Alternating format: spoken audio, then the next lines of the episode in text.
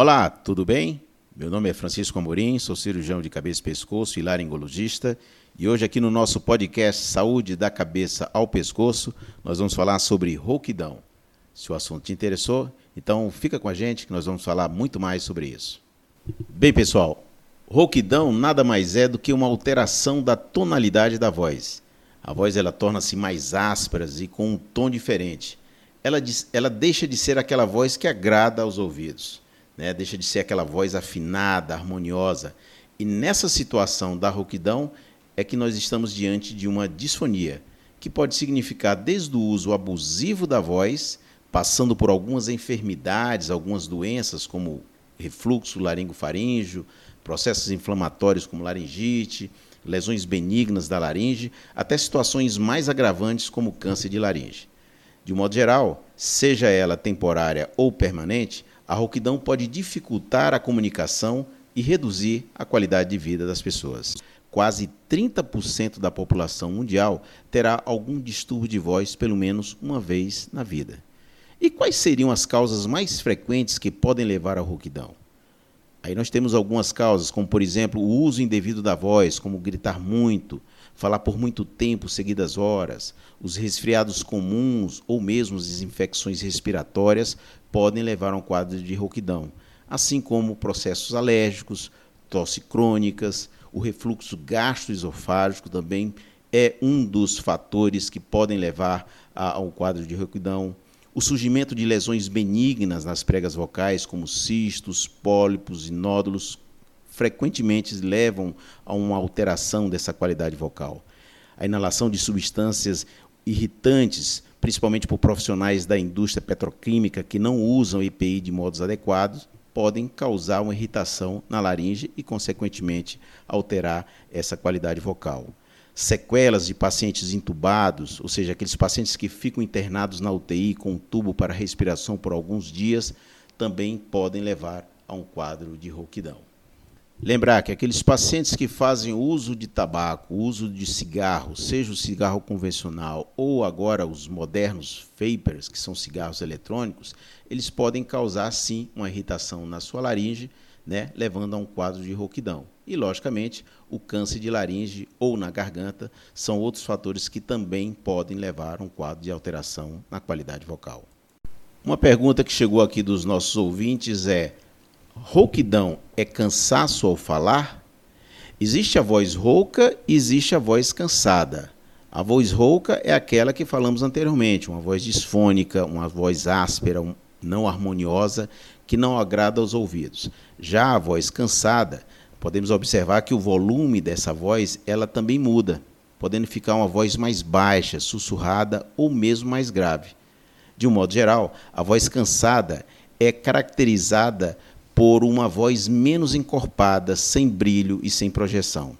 Ela está frequentemente associada a problemas de saúde, porém também pode ocorrer pela falta de um ajuste adequado, ou seja, uso inadequado da musculatura vocal. Uma outra pergunta que chegou dos nossos ouvintes: Estou constantemente rouco, qual médico devo procurar? Pessoal, o médico otorrinolaringologista é o profissional mais indicado para cuidar de sua voz. E quando ele tem especialização e se dedica às doenças da laringe, que é o que nós chamamos de laringologista, melhor ainda, pois diante desse profissional você terá uma segurança mais de um bom diagnóstico e tratamento da sua voz.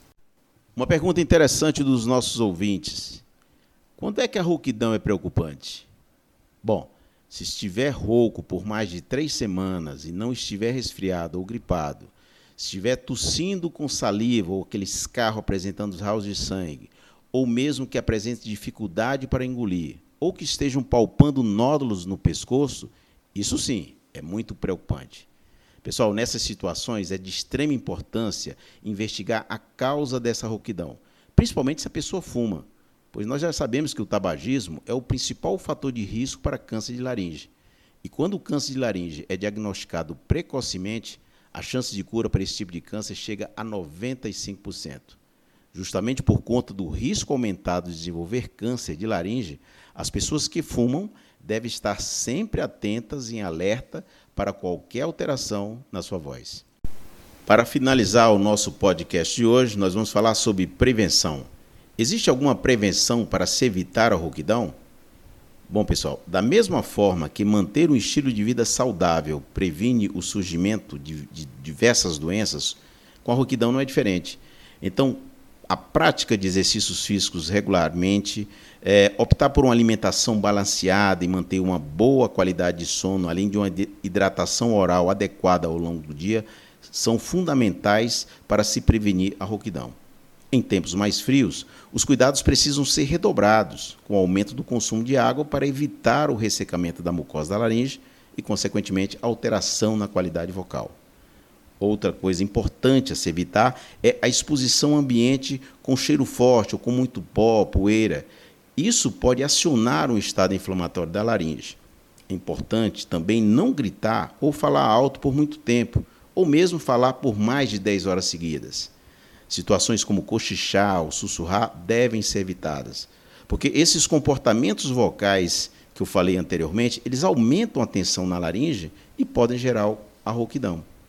E lembrar, pessoal, que é de fundamental importância que deve-se evitar o uso de cigarro, até mesmo os chamados cigarros eletrônicos, assim como o consumo excessivo de bebida alcoólica.